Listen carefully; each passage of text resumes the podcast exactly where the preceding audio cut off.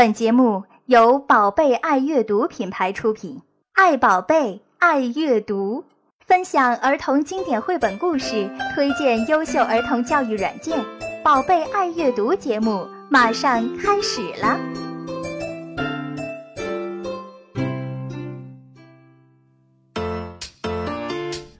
嗨，各位听众，又到了周四，欢迎来到新一期的宝贝爱阅读节目。前一阵子呢，有一个舞台剧非常的火，确切的说是音乐话剧。为什么特别把一个话剧拿到我们这样一个有关于阅读的节目中来讲呢？因为它和一本风靡全球的儿童读物有关。想必有些朋友已经猜到了，那就是美国作家凯特·迪卡米洛写的《爱德华的奇妙之旅》。实际上，音乐版的《爱德华》呢？并不是一部专门做给孩子们看的剧，从它的表现手法来看呢，但是由于这样一个童话奇幻的题材，并且也有不少的小朋友读者看过它的原著，所以还是吸引了不少的爸爸妈妈带着孩子这样的亲子党去观看这个剧目。那这也引发了我们今天将要聊到的一个话题，那就是现在有越来越多的父母呢，会通过不同的媒介来丰富孩子的艺术体验。这种体验可能是用耳朵来听，用眼睛来看，也有可能是亲身参与其中。本着这样一个初衷，今天的宝贝爱阅读就第一次走出阅读这一扇门，来和大家聊一聊，怎样和我们的宝贝一起来欣赏舞台剧。而我们今天的节目会有一位重磅嘉宾造访，那就是《爱德华奇妙之旅》的主演之一。近年来呢。在上海的话剧舞台上非常突出、优秀的青年演员林森森，我们熟知的巴木叔叔，不对，巴木哥哥。好，首先非常非常欢迎我们人见人爱的，尤其是小朋友们也非常喜欢的巴木哥哥啊，来到我们的宝贝爱阅读节目，鼓掌。呃，实际上您参与过很多种类的戏剧演出啊，包括话剧、音乐剧以及。呃，特别针对儿童的剧目等等。那么今天我们就把观众锁定在我们的小朋友身上。从你的角度来讲，因为你是一位演员嘛，你觉得什么样的舞台剧是好的，适合我们的孩子们来看的？或者说，比方说，你会很愿意演给我们的孩子们看的呢？嗯，因为我最近我在演一个儿童剧，叫做《小屁孩的烦恼》。嗯。那个戏是我到目前为止演过的唯一的一个儿童剧，嗯但是它在我看来是真正意义上站在儿童的立场和思维方式去看待儿童的某些行为。嗯，在这个排练过程中，在演出过程中，总会给我一些。嗯，时不时的给我一些感动，包括我会想到我自己的小时候。其实你们当中是主要的主演是有三个是吗？对，都是大人，对吗？大人来演一部给小孩子看的剧，之前有演过相类似的剧吗？没有，之前完全没有演过儿童剧，因为在我们中国人的观念里面，儿童剧应该是小白兔、大灰狼，应该是好人坏人，最后好人战胜了坏人。而这部《小屁孩的烦恼》，它的剧本嗯来源于瑞典的一位嗯很知名的一位，好像是戏剧学院的院长，是他刚刚毕业的时候，刚出道的时候写的第一个剧本，距今好像已经有四十年的时间了。但是，嗯，是的。但是当我第一次嗯开始念这个剧本的时候，我就会被他所打动，因为他瞬间让我想起了我自己小时候的所遇到过的一些事情。就是他的故事，我简单的说一下，就是说，一个小男孩，他在学校组织的滑雪的活动当中，摔坏了爸爸借给他的保温杯，并且因为他的胆小受到了同学们的嘲笑，因此他嗯不敢回家，他觉得他无法面对他的父亲，他害怕父亲会朝他发火，所以他会有各种各样怪。呃，乱七八糟的念头，比如说，要把这个杯子扔掉，然后回家就说他被偷了，或者说，嗯，把它扔到垃圾桶里，然后就说找不到了，或者说只是藏起来。然后，这个让我想起了我自己小时候有一次，就是我丢了当时整个一个月的零，甚至可以说两个月的零花钱。有一次在看球赛的时候被偷掉了。嗯，那个晚上我到现在还记得，就是。这个小屁孩所描述的那样，就是绕了很大一个圈子，不敢直接回家，就是那种一直到深夜才悄悄地溜回家。嗯，儿童他们对他们来说有很多事情可能在成人眼里很小，但是对他们来说可能就是很大。那么那个戏我们在演出巡演过程当中呢，呃，不断的有家长跟我们在交流，就说他们一方面也是觉得想起了自己小时候的事情，另外一方面呢，他们也会觉得因为这个戏，他们可能会多去关心一些一下自己的孩子，当他们不开心的时候，当他们显得慌慌张张的时候，当他们显得沉默寡言的时候，可能会多一些关心。那么这个在我看来才是这个戏的，嗯，最核心的想要表达的。意义所在，嗯，因为在我们成人眼里，小小屁孩的世界是不值一提的，嗯，而其实不是这样。那就你刚才的描述来讲，我觉得听起来它并不是一个。故事性很强、童话性很强的这么一个剧目，更多的是关注的人的内心啦。其实，那么小孩子的反应是怎么样的呢？演了这出戏以后，嗯，小孩现场的观演还是非常欢快的。他们在那些戏里边比较好玩的地方，他们都会笑；然后在一些比较互动的环节，他们也会呃非常 恐怖的冲上台。这个这个，如果是小剧场的话，有时候道具会被他们抢走。嗯，包括看完之后很。呃，经常出现的一个情况是，爸爸妈妈有时候甚至会觉得有些细节会含混，包括他们会觉得这个小孩要离家出走，是不是会对于自己的小孩产生影响？但是我们往往一般采取的就是直接问这些小观众：你们觉得小男孩离家出走了吗？他们都会说没有，这只是他自己想一想。然后演后谈的时候，我们经常会问那些小孩：你们有没有？离家出走的念头，甚至有没有自杀的念头？然后很多小孩都会举手，这个也是让我很震惊的一点。因为我没有想到他们这么勇敢的把自己曾经遇到过的或者曾曾经产生过的这种心情，那么坦率的告诉我们。嗯，那实际上也是一个很难得的机会，就是让小孩子来表达他的内心。平时可能家长会很很少介入这些话题，会觉得很沉重啊。嗯嗯。那这就是你提到的这个戏的一个互动环节吗？嗯，互动环节有一些，比如说我们把饼干给小孩吃饼干呀，然后和他们用枕头打仗啊，这些嗯都算是互动。但是它真正意义上来说，它互动可能没有我们国内经常看到的那种，呃，所谓的儿童剧那么多，那种，嗯，带着小孩在台上跳舞啊，或者说演员在观众席里走一圈啊，小孩跟着他，这样的互动倒还没有。我们所有的互动基本上还是在我们演员的，或者在这个戏的控制之中的。这个理念还是让孩子来尽可能的完整的来。欣赏这样子的一个剧目，嗯，尽可能的就是让他们能够静下心来去看一个戏，而不是说我只是哈哈哈在那笑，我只是看到哇大灰狼出来了，我们打他，不是单单这样的一种教育方式。而且从我个人角度来说，我是不太赞成让孩子去多看那种所谓二分法的那种那种儿童剧，甚至别的戏，就是说除了好人就是坏人，嗯，除了善就是恶。那我们的生活当中恐怕并不是这样。还是需要有一种立体的眼光。对啊。那巴木因为自己也有宝宝，对不对？对。呃，现在多大？我女儿现在已经十一岁了，是零四年出生的。那在她的成长过程中，你首先你自己是一个演员哈，你有带她去进入过剧场看戏吗？呃，经常有。我之前演《妈妈咪呀》也好，演那个小屁孩儿啊，小屁孩儿她到现在还没看过。演爱德华她看了，然后还有其他的一些戏她也看了。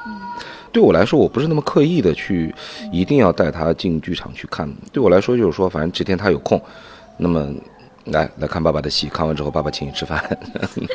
属于这种，那他就愿意。关键一点就是说，我带他进剧场看戏，我的重要的目的之一就是说，嗯，想要教会他在剧场看戏当中的一些最基本的规则和礼仪。特别好，我想能不能跟我们听众分享一下？因为作为一个演员，我在台上最害怕遇到的事情，就是在台下有那些家长完全不去管控的小孩儿，嗯，比如说满场跑啊，或者大声的说话呀，或者突然之间开始跟别的小孩打起来了。那对于演员来说，那那场演出就是个灾难。那么我带女儿看戏，我会之前先告诉她，我说你爸是演员，在剧场里面不能大声说话，所以呃，他也会在上那个那个那个进剧场之前看戏之前先去上厕所。嗯，在剧场里面，他不会玩他妈妈的手机，也不会跟他妈妈大声的去交流，哪怕他看不懂，他会轻轻的在我妻子的耳边去问一些问题，或者甚至把这些问题憋到家里、憋到路上再来问我。那么，呃，这点我觉得可能是比看戏本身更重要的。嗯，因为我为我们中国的舞台艺术培养了一个很不错的观众。这至少让我觉得我很满意。我不指望他成演员，有观众就有演员的动力呀。呃，一出好的戏也是观众和演员共同来完成的一个结果嘛。对，其实对小孩子来说，我觉得这点挺重要的，因为看戏的这个本身的一个过程，跟他平时的这个日常的生活是不太一样的。嗯，进入这个空间，他可能会学到和平时不一样的一种为人处事的一种方式啊。嗯，那么之前提到的是，你可能就是顺带让他来看一下你演的戏啊。那现在如果说是你带他去看戏，你会你会有所选择吗？嗯，当然，我可能在看一个戏之前，嗯，首先我会会做一个初步的选择，比如说一个什么都市爱情戏啊，那我觉得现在带他去看还为时过早。呃，如果是一个什么重大历史题材的一个戏，像商鞅这样的一个鸿篇巨制，那么我觉得，嗯，可能暂时还不适合他。那么。我更多的可能是我自己先看过的东西，比如说我网上看到的一篇很不错的文章啊，比如说网上我看到了一个很不错的动画片啊，像那个就像前前段时间我刚那个时候在奥斯卡之前我就看了那个《超能陆战队》，然后我就感觉特别好，然后给我女儿看，嗯，她反应也特别好，那我觉得可能我会先替她做一个筛选吧。做一点功课。嗯嗯嗯嗯嗯。刚才我们说看之前会做点小小的功课啊，了解一下，同时也会让他去，比如说你这个戏还没有去看之前，会让他去了解一些相关的事情吗？嗯，一般不会。我曾经有过那个阶段，就是说，比如说看了一个戏或者看了一个一个一个动画片儿，然后按照中中中国式家长的那种习惯，就会说，哎，你觉得这个它好看吗？它有什么意义呀？至少他的他的故事是大致是什么，我会去问，但是我总觉得我女儿，呃，她，呃，不管是因为害羞也好，还是她不能完整的、非常清晰的表述也好，我那个时候我就觉得我得不到我所期待的答案，期待的那个那个交流过程，但是后来我会觉得，可能问题是出在我自己身上，这样的问题也许我不该去问他，只是让他去感受，我觉得就可以了。他能够接受多少？也许他看完《超能陆战队》，他可能过了，呃，一个星期，他可能什么都不记得了。但是我觉得不重要，那种，呃，舞台也好，呃，电影也好，他所在他心里播下的一个很小的种子，可能几十年后才会生根发芽。这个我不太去，现在已经不太在意这个了。那这确实是这样子的，就和我们讲的亲子阅读一样，往往是在不经意间，孩子给了你意想不到的回馈。就像我那个时候在，呃，大剧院小剧场演那个爱德华，爱德华的奇妙之旅。那么他去的那一场，我那出乎我意料的是，就是当戏快接近结束的那一段的时候，呃，我演的一个玩具店的一个一个娃娃，竟然感动了他，然后让他在剧场里，我第一次看到我女儿在剧场里哭的那么伤心。然后我觉得很好玩，然后后来后来问他为什么哭，他到底是。被什么东西吓到了还是什么？他说不是，他说就是觉得，爸爸你演的那个娃娃好可怜，没有没有主人来来看他，没有主人思念，然后他就在哇哇哭，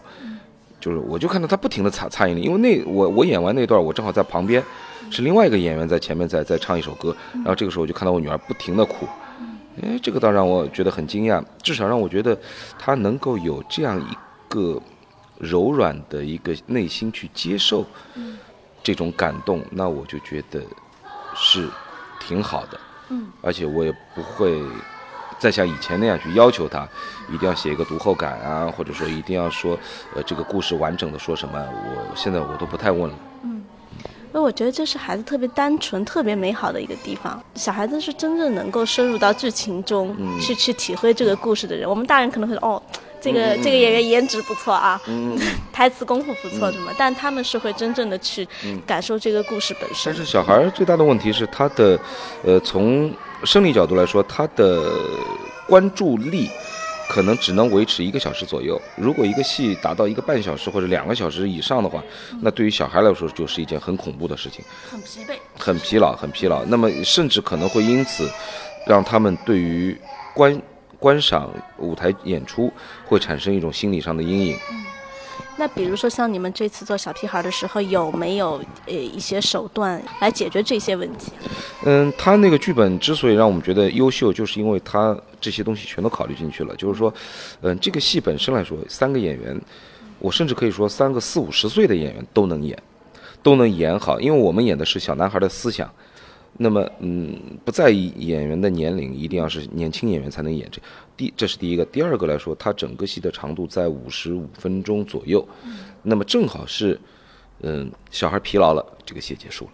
嗯，然后，嗯，他们不会因此而降低对于这个戏欣赏的这种投入，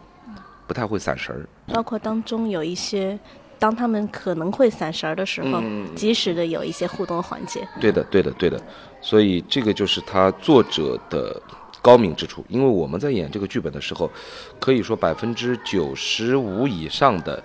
呃，保留了原剧本。嗯，很少很少个别词语可能是原先是瑞典特有的一个什么东西，然后我们不知道的。那土化了一下。那对，稍微本土化一下，但其他的基本上甚至超过九十五。要接近九十九的那种情况下没有改动过，我们的剧本都是那个英语和那个中文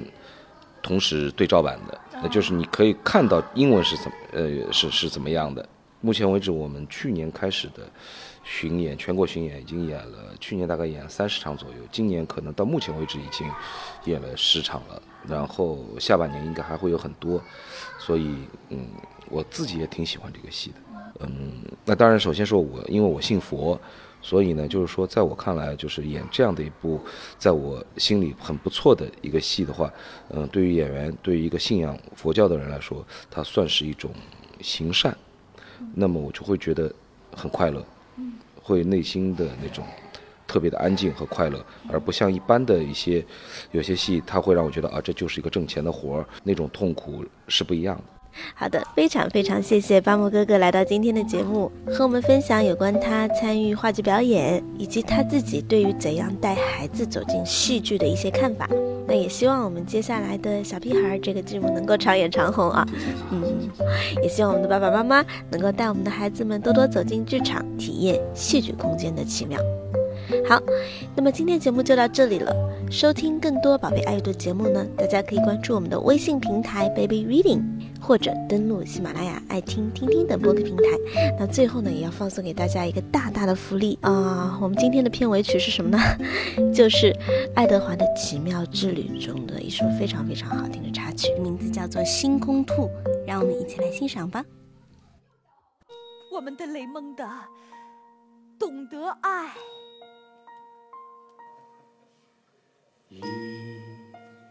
瞬间闪亮的星，离我最远，就在天边。故事里面，月亮上住着神仙，祈求他映出孩子的笑脸。又找到温暖，感受光芒围绕身边。美妙夜晚，北极星会指引回家的渔船。欢乐的海岸，星光灿烂。流星划过，夜莺传思念。睡梦中的人呐，何时再相见？夜空向我眨眼，诉说着明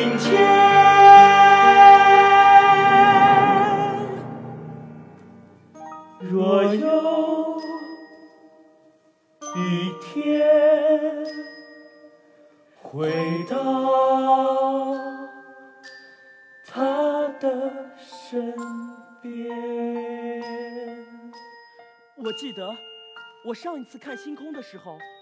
是在阿比林的房间，透过窗帘看到的。